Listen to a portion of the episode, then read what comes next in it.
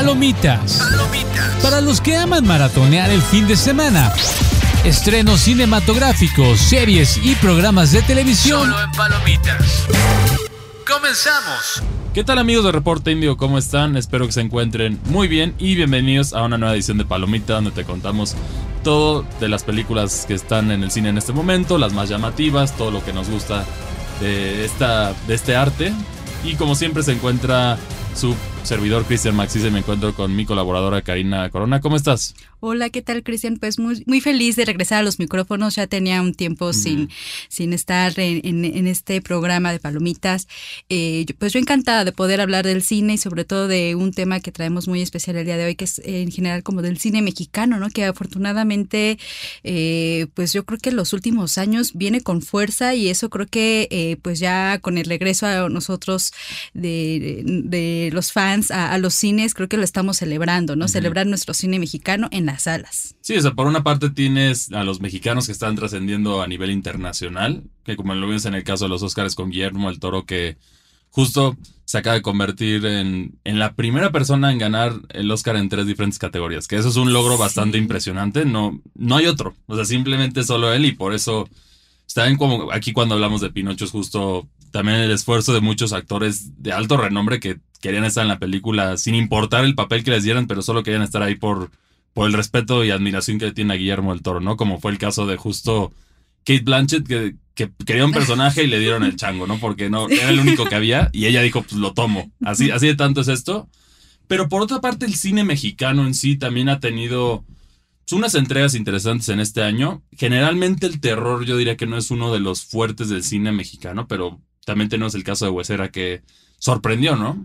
Claro, con Michelle, que es su debut, ¿no? Es, es la primera película que, nos presenta y, esta película, híjole, a mí me, impresionó muchísimo porque eh, tiene muchas capas de lectura, ¿no? Primero, pues eso, un cine mexicano dedicado al terror, que también difícilmente eh, los cineastas se han atrevido, también por, hay un tema de, de dinero, pero en este caso, pues con Michelle es, es una apuesta grande porque nos está también eh, presentando otra forma de terror, ¿no? Un terror psicológico, un terror corporal, incluso aquí también muy, muy de cerca con el tema de la maternidad, que en México y en la sociedad mexicana es un tema tabú, ¿no? De qué representa ser madre, ¿no? ¿Cómo tienes?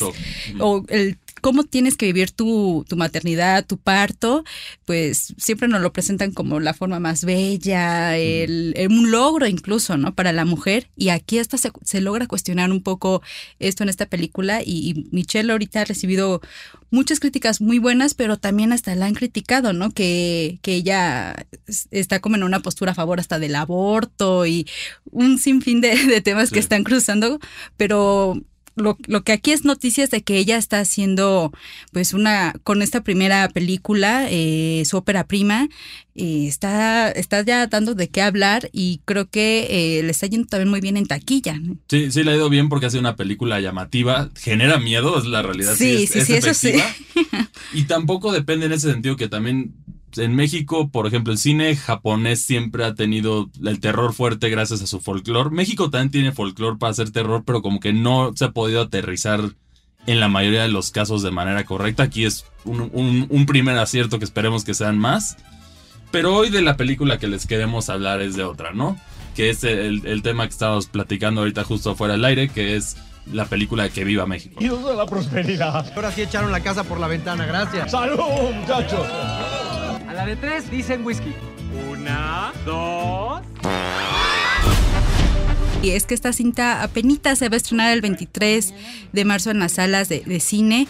Para empezar, eh, están previniendo que en más de 13 mil salas de cine mexicano eh, a partir del 23 de marzo se, se empiece como a, proyectar. Esto ya lo, anunciaron desde, desde hace un par de, meses que iba a ser como pues un, un, hito en el cine mexicano, ¿no? Que ninguna otra película se le va a hacer tanta promoción como, como en esta, entonces espera que que sea de, de, las primeras, al menos también de este año, de los últimos años, que rompan taquilla y eso es como primero la, noticia, ¿no? Que, que se espera o se tiene como pues mucha esperanza también con este regresar a los cines. y es la apuesta fuerte. La apuesta que, fuerte. Pues que México, ¿cuál fue la última, las últimas dos películas exitosas en la taquilla, refiriéndome a la taquilla, quizá fue Nosotros los Nobles y también la de... ¿Qué culpa tiene el niño, no? Creo que fue la otra, la, otra exitosa. Pero aquí te tienen que entender también que entra en su propia categoría, ¿no? Las películas locales generalmente en todo el mundo, la taquilla va a ser menor a la de una película que está en todo el mundo y que tiene todo, todo el equipo de marketing enorme atrás, pero ya aquí yo creo que ya los cines ya están desesperados también por tener algo para volver a traer a la gente porque si bien se ha mantenido estable el cine en México, poco a poco como que se está quitando el miedo, pero no está avanzando como lo han querido, ¿no? Incluso por eso hemos visto promociones en diferentes cines con tal de, todas las películas, películas incluso que tú dirías que quizá no tendrían tanta promoción si no fuera así. Por ejemplo, tenemos el caso de Cinépolis con el grito de Shazam, ¿no? Para ah. darte el, combo extra. Que por ahí se ha salido un chorro de memes, está en la gente hecho de broma gritar Chayanne. No sé por qué, pero, pero ahí lo hacen. porque México, ya. Sí, porque México, entonces les hace muy chistoso hacer la broma y, bueno, pues ahí les dan el combo y hacen reír a, los, a los que te vienen las palomitas. Entonces aquí, esta película, cuéntanos sobre qué trata. Híjole, pues para empezar van a ser tres horas, eh, así es que váyanse preparados, eso es lo que les recomiendo, porque van a ser tres horas de sátira política, ¿no? Y, tenemos al personaje principal que es Pancho, que es eh, interpretado por Alfonso Herrera. Eh, él es un oficinista de, clase media y que aspira a una promoción en su trabajo, ¿no? Lo que se llega a conocer es de que, bueno, él viene también como de una familia humilde, de, un pueblo este, que se llama la Esperanza la prosperidad, perdón, y eh, él pues ya se está poco a poco posicionando, se ve el, trabajo que, hace en una fábrica y eh, pues él quiere ganar más, ¿no? Él quiere aspirar a, un puesto de, jefe, porque también su esposa, que la interpreta Ana de la Reguera, pues ella también viene de una clase media alta y pues ambos eh, con sus dos hijos quieren aspirar a más, ¿no? Pero pues en, ese, digamos, como problema o en ese desarrollo de sus historias, eh, este Pancho eh, recibe la llamada de su padre, que es interpretado por Damián Alcázar, que Damián Alcázar también déjenme decirles que interpreta tres personajes. y se aventó, el... papel difícil, ¿no? Sí, en este caso, pues el primer personaje eh, que nos presenta, pues es el papá de, de Pancho, y le llama desde el pueblo de la prosperidad que su abuelo falleció y que necesita regresar para leer el testamento, que eso fue como una de las de lo que pidió el, abuelo, ¿no? Que estuviera Pancho y toda la familia reunida para leer el testamento. Entonces, a partir de aquí, pues ya eh, Pancho tiene que regresar a su pueblo, a sus orígenes, y ahí precisamente es donde se llega a conocer a la familia de los reyes, eh, en donde conocemos, vaya, a todo un sinfín de, de, personajes, ¿no? Desde la abuela, los tíos, los nietos, los bisabuelos, y, y cómo es como nos presenta pues esta diferencia de clases, ¿no? Porque ah, como toda una media hora, pues vemos como los lujos de la clase media alta, de cómo incluso estaba es el trato con, con las trabajadoras domésticas y hace este, este primer... Em, pues reflexión de cómo su vida fue en la ciudad y este cambio a un pueblo en donde no hay nada, ¿no? se conocía como un, una bodega minera, un, una cueva minera de, oro, pero que ya, o sea, era ya más como una, leyenda. y exacto, ¿no? Que, que, que, el abuelo les contaba, ¿no? Que años anteriores ahí era un pueblo que era conocido por por oro, ¿no? Por el oro. Entonces ahí también está como esa leyenda, ¿no? De que también los familiares están en búsqueda de, de ese oro y, como un poco va hacia eso, ¿no? del testamento, de cómo la familia va a comportarse, ya sabes, ¿no? Bueno, creo que ya muchas de nuestras familias hacemos ese chiste, por ejemplo, en Año Nuevo y eso, ¿no? Del, del testamento, quién se va a quedar con los terrenos. Y, empieza la pelea. y ahí empieza la pelea de entre tíos, primos, eh, Pancho, por ejemplo, pues es considerado como el, el primo rico y, y, ahí también este Luis Estrada pues hace como pues esta crítica, ¿no? También de cómo la familia pues puede verse un poco interesada, de quiere quedar bien con, con él porque pues llega en coche, algo que no existe en, el pueblo. Eh, y cómo ellos buscan de alguna forma también hasta sacarle dinero ¿no? A, este primo. Y aquí entra, bueno, la crítica social que ya mencionamos de, de las clases y todo esto ¿lo hace la película de manera efectiva o entra en el estereotipo? Porque también eso es como que lo importante de separarlo. Una buena, Ay. una buena, es que en ese sentido una buena sátira no necesariamente tiene que caer en el estereotipo, ¿no? O sea, entiendes el mensaje, pero no tiene que ser exactamente el estereotipo pues, que todos tenemos de, de una perspectiva. Híjole, yo siento que es que ya es una fórmula muy conocida, creo que con Luis Estrada, ¿no? Ya lo hemos visto como en otras películas eh, que, que ha hecho. Y siento que aquí, y de por sí él dijo que desde un inicio de sus primeras declaraciones, de que iba a ser como su apuesta más grande, ¿no? En ese sentido, creo que él ya sabe la fórmula, o sea, ya, ya sabe como a dónde tirarle, ¿no? De, en, en una cuestión de una crítica social. Entonces, siento que cae como un poco en lo mismo, como en esta ya fórmula, en lo que ya se sabe de...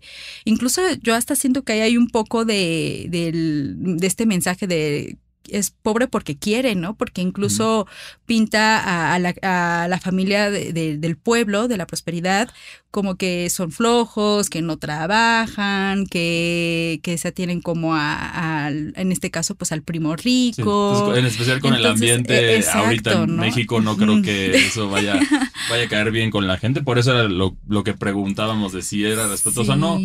O sea, al final, en este caso, si te gusta el eh, las otras producciones que él ha hecho, sí es una película que mantiene esa, esa línea, entonces te, te llamaría la atención igual, ¿no? Pero no, tampoco hace en el otro parte, no hace el esfuerzo de ser tan diferente, entonces si no te ha gustado su material, quizá no, no, te es muy esta. ¿no? No, porque imagínate, las otras películas eran que una hora y media, máximo dos, y en esta son tres horas, quince minutos, algo así, en donde siento que creo que la trama es buena, solamente que el ritmo, precisamente por ser tan larga, hay veces que incluso hasta algunos chistes, parte de la comedia se logra perder de tan larga que está la, Sí, la- cinta, se te olvida, sí, porque de repente sí tiene ahí como muy buenas eh, escenas muy cómicas, pero ya al ver el reloj y decir, no, pues me falta todavía dos horas de, de cinta, como que se va perdiendo un poco, ¿no? Y- Sí, es muy difícil, yo siento, también las películas que con esta longitud logran dominar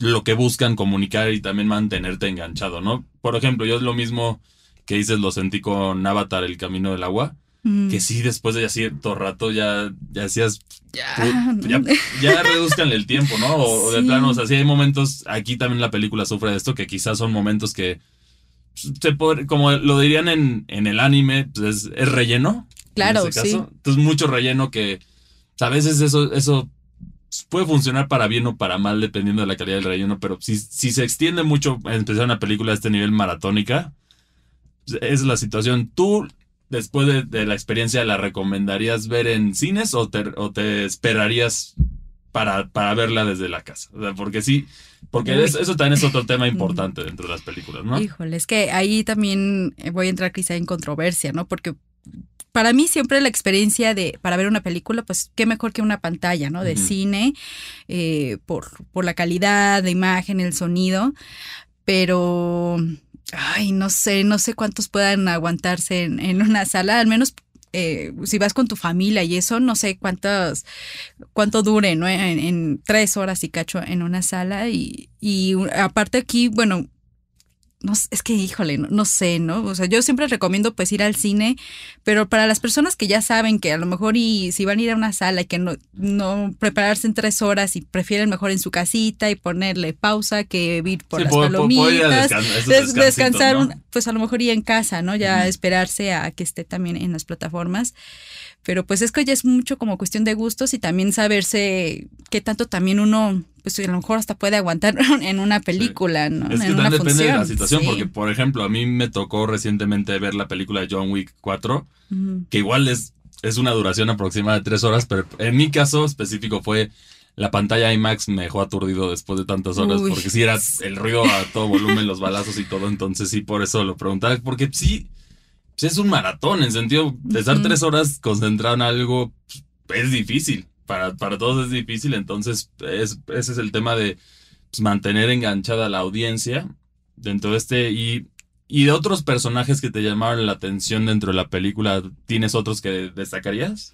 Sí, hay, hay varios. Eh, bueno, primero me gustaría también mencionar un poco que aquí, por ejemplo, algo que no me encantó es de que utiliza la figura del mariachi, ¿no? Eh, pero ya como a un, a un cada, cada que había algo chusco, salían los mariachis. Eso, por ejemplo, siento que me aturdió un poco porque ya fue una fórmula que repito, repitió varias veces, ¿no? Que un momento chusco, un momento de risa, y que sale el mariachi, ¿no? Y a cantar el mariachi loco. Entonces eso a mí, ese personaje del mariachi a mí no me pareció como, pues esa crítica, ¿no? Muy, muy, eh, pues, este, muy al, muy al estilo Luis Estrada, pero no sé, a mí no, no me pareció esa figura del mariachi. Y otra que precisamente me, me, gustó mucho porque también tuve la oportunidad de entrevistar a Cuautli Jiménez. Él interpreta a la Jacinta, que es una de, de, era primo, que después pues ya fue prima de, de, la familia de los reyes, ¿no? Y me gustó mucho porque también era una apuesta también tanto de Luis Estrada como de Cuautli, porque ambos planearon también este personaje eh, y para también adentrarse un poco al mundo de, lo, de las personas trans, ¿no? Y, también porque no se les había dado una representación como tal. Y este personaje tiene una curva también muy interesante porque pues no, no es uno de los principales, pero su historia es muy conmovedora porque también eh, nos, tiene a, su esposo, digamos, a su pareja, lamentablemente pues es uno del, de como de este típico macho mexicano y la violenta, ¿no? Entonces también ahí se hace como un poco la, la crítica de, de, cómo la comunidad trans también pues padece, ¿no? Del estigma, de la violencia y eso también nos comentaba en entrevista a Coutley que hace unos días tuve la oportunidad de, de, entrevistarlo y eso nos platicaba, ¿no? Que, que con este personaje quería dar esta representación de sí mostrar también también, ¿no? De toda la violencia que se ejerce en la actualidad, de cómo incluso también en las comunidades rurales también existe este prejuicio a estas personas, ¿no? Y que, y que incluso tu misma familia puede ser tu, tu peor enemigo. Tu, tu peor ¿no? enemigo, ¿no? Porque aquí también se dividía, tanto hay, había como parte de la familia Reyes que lo aceptaba y otros no tanto, o le seguían diciendo, no es que tú eres Jacinto, ¿no? Y entonces eso fue como lo interesante de, de, de, esta película, o yo rescato este personaje de, de la Jacinta, porque también, eh, aparte de mostrarnos esto, nos, Cuautli le quería dar como un, un, poder también a esta mujer, ¿no? De decir, sí, esta, la Jacinta es poderosa también, ella pues se defiende, ¿no? Y es también coqueta y, y, y, esos atributos también hacerlos con respeto y eso me pareció como muy importante y eso se puede ver en la cinta, ¿no? Que no es un personaje que, no que es como burla, ¿no? ajá, no, no, no es como para hacerle una burla, sino es un homenaje a, a, a la comunidad también trans. Uh -huh. Y bueno, también aquí, como, como ya mencionas, tuviste una, una, oportunidad de entrevistar. Entonces aquí les dejamos un, un peque una pequeña parte de la entrevista. El resto la, la pueden ver a través de Reporte Índigo. Y bueno, nosotros ahorita regresamos. Había que entender cuál era el tono de esta historia. Que es una sátira política, es una comedia muy ácida, muy negra, eh, es un humor fuerte. Entonces entenderlo desde ahí, ¿no? Y, y, el rol de la Jacinta en todo esto. Entonces, para mí era importante concebirlo como un personaje que usa un poco el sentido del humor para ponerse por encima de situaciones que, que le puedan significar pues desprecio o discriminación incluso, ¿no? Y sobre todo hablar de la polarización. Esta es una película donde todos se dan contra todos. Entonces, de alguna manera, esta idea de la lotería incorrecta, que así la ha llamado la producción, pues es eso, ¿no? Ilustrar como los diferentes conflictos que hay en la sociedad entonces a Poncho le llaman el fifi, a Gloria que hace Mayra Hermosillo la llaman la buchona, a mí me llaman la vestida y just, justo todo eso eh, es una pista como de los conflictos que va a haber al interior de la historia, ¿no? Y bueno, y nosotros ya, ya estamos de regreso. Mm, ¿Qué tal te pareció la oportunidad de, poder, de tener esta entrevista? Pues a mí me gustó muchísimo porque ya, ya venía siguiendo un poco el, trabajo de Cuautli Jiménez y porque él mismo también nos decía en entrevista de que venían personajes eh, más rudos, ¿no? De, eh, de, un personaje macho violento, de, de narcotráfico y, y, desde este personaje eh, pudo explorar otras facetas, ¿no? Incluso ya lo habíamos visto en una película que se llama Finlandia, en donde también hace un homenaje a la comunidad Mije. Él, él, hace como a, a, un personaje Mije y, y eso a él le ha permitido también explorar esta parte, ¿no? Eh, y el poder también darles esta voz a la comunidad trans, a LGBT, a estos universos que también difícilmente se habían llevado al cine de una manera respetuosa. Y en especial en el cine mexicano, En especial el cine mexicano, porque cuánto, siempre cuando un hombre se vestía de mujer era para comedia, era para... Sí, para hacerte reír. Hacerte eh, reír, ¿no? Y ahorita ya estamos viendo estos personajes pues ya con, con, el respeto y con la dignidad que se merecen y creo que pues Cuautli lo ha hecho bastante bien y por eso pues a mí me, me, impresionó, bueno, me, me gustó muchísimo poder platicar con él porque es uno de los actores mexicanos que están también viendo para que se haga este tipo de cine. y también lo padre de este, de este caso específico es que es una inclusión bien hecha, ¿no? Que lo hemos hablado aquí, el contraste entre las inclusiones que se pueden considerar forzadas por cierta comunidad, las bien hechas, que es un personaje desarrollado con la atención a los detalles que tiene que ver dentro de su propia historia, que esto es lo, lo que lo, que hicieron en esta película, ¿no? Que viva México, que se estará estrenando qué días? El 23 de marzo, a partir del 23 de marzo va a estar ya en todas las salas de la República Mexicana, así es que pues prepárense para, para esas tres horitas y cacho de, la cinta. Uy, tan, es un día de estreno un poco complicado, ¿eh? Porque también se viene John Wick y las dos duran tres horas, entonces suerte, ahí sí, si vas al cine, prepárate para el maratón. En este caso, estas dos películas nosotros recomendamos horarios más tempranos porque sí, sí, sí luego sí, quizá en la tarde, tarde noche se extiende, pues se siente más pesada, ¿no? O sea, generalmente sería máximo después de la comida, yo digo que es como el, el horario para al cine en este tipo de películas que, que sí, la longitud está ahí, ¿no? Entonces, si, si, te quieres ir a reír, tienes esa opción. Si quieres ir a, si te gusta más la acción, también tienes la John Wick, que es válido cualquiera de las dos películas, pero pues, ah, para, para una experiencia en el cine, ambas están divertidas, ¿no?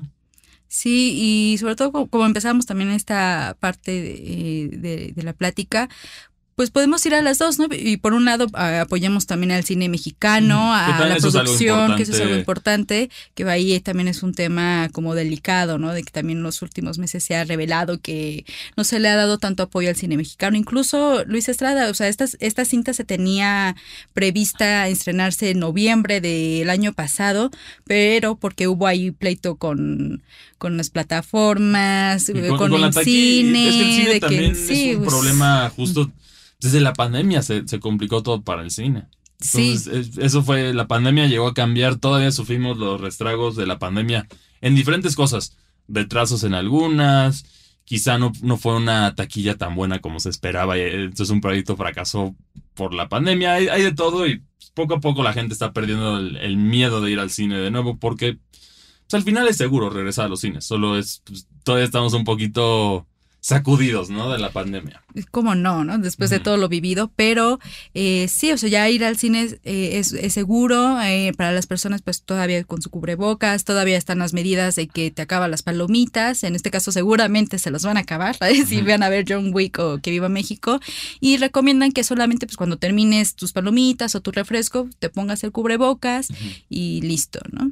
Sí, y bueno, en este caso pues te bajas por el segundo round, ¿no? Porque, sí. porque de plano en este tipo de películas sí hay ciertos cines en el mundo que incluso sí te dan como tu, tu descansito para que te puedas ir a pedir algo más porque sí.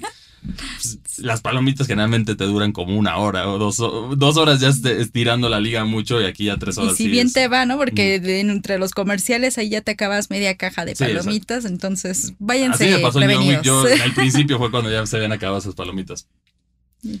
Pero bueno, pues e-, esto es todo lo que tenemos para, para ustedes el día de hoy. Para, para cerrar, ¿sí recomiendas que viva México? Esa es la, última pregunta del día de hoy. Yo creo que sí, sí es, es eh, toca varios temas pertinentes, se hace una crítica a la familia, a las clases sociales, pues esta sátira política que conocemos que, que hace Luis Estrada siempre, ahí va a estar, entonces yo creo que sí es una buena oportunidad para que vayan a verla con mente abierta, eh, porque pues sí, sí, va parejo, ¿no? Tanto para esto que se le llamó dentro fifís, para los pobres, O- o sea, es, sí le es tiró a parejo todos, a le todo, a le, todos, le que tira también- a todos. Es como también en un sentido la literatura mexicana, ¿no? Que también ha hecho mucha autocrítica a todos los sectores. Que, Sí. Que e, eso a mí me gusta cuando no se enfocan en uno y dice, "Es- todos parejo, porque al final si todos es parejo, pues no, no se pueden ofender unos y otros, ¿no? Porque pues, a todos les está tocando su todos. partecita, entonces... Sí, hasta ahí a la religión y es, eh, eh, es un bu- está buena como para que precisamente se van a llevar su paquete combo jumbo. prepárense solamente eso, no se la recomiendo, pero prepárense porque sí logra ser un poco pesada en ciertos aspectos. La comedia hay algunas escenas bastante muy buenas. Eh, pues solo eso, váyanse preparados. Eh, si van a ir al cine, pues eh, conscientes de que van a estar tres horas o si la van a ver en su casa, pues ya también como pues hacer como ese ese plan ¿no? familiar. Sí. ¿Qué clasificación es en este? Me parece que es B15. Mm, También hay para, para que lo tengan para en que cuenta. lo tengan en cuenta. Y bueno, esto es, eso es todo lo que tenemos para, para ustedes el día de hoy. Esta es nuestra opinión de que viva México. Ojalá les haya gustado la entrevista que pudimos hacer y también pueden revisar todos los detalles de la película más a fondo en Reporte Índigo. Y a nosotros nos encuentran en, en nuestras redes sociales. A mí me encuentran como arroba cristianmac62. ¿Y a ti dónde te encuentran? En Twitter, arroba Karina R. Corona. Y bueno, esto fue una nueva edición de Palomitas y nos vemos hasta la próxima. Palomitas. Palomitas. Una producción de Locura FM y Reporte Índigo. That's a fucking joke, right?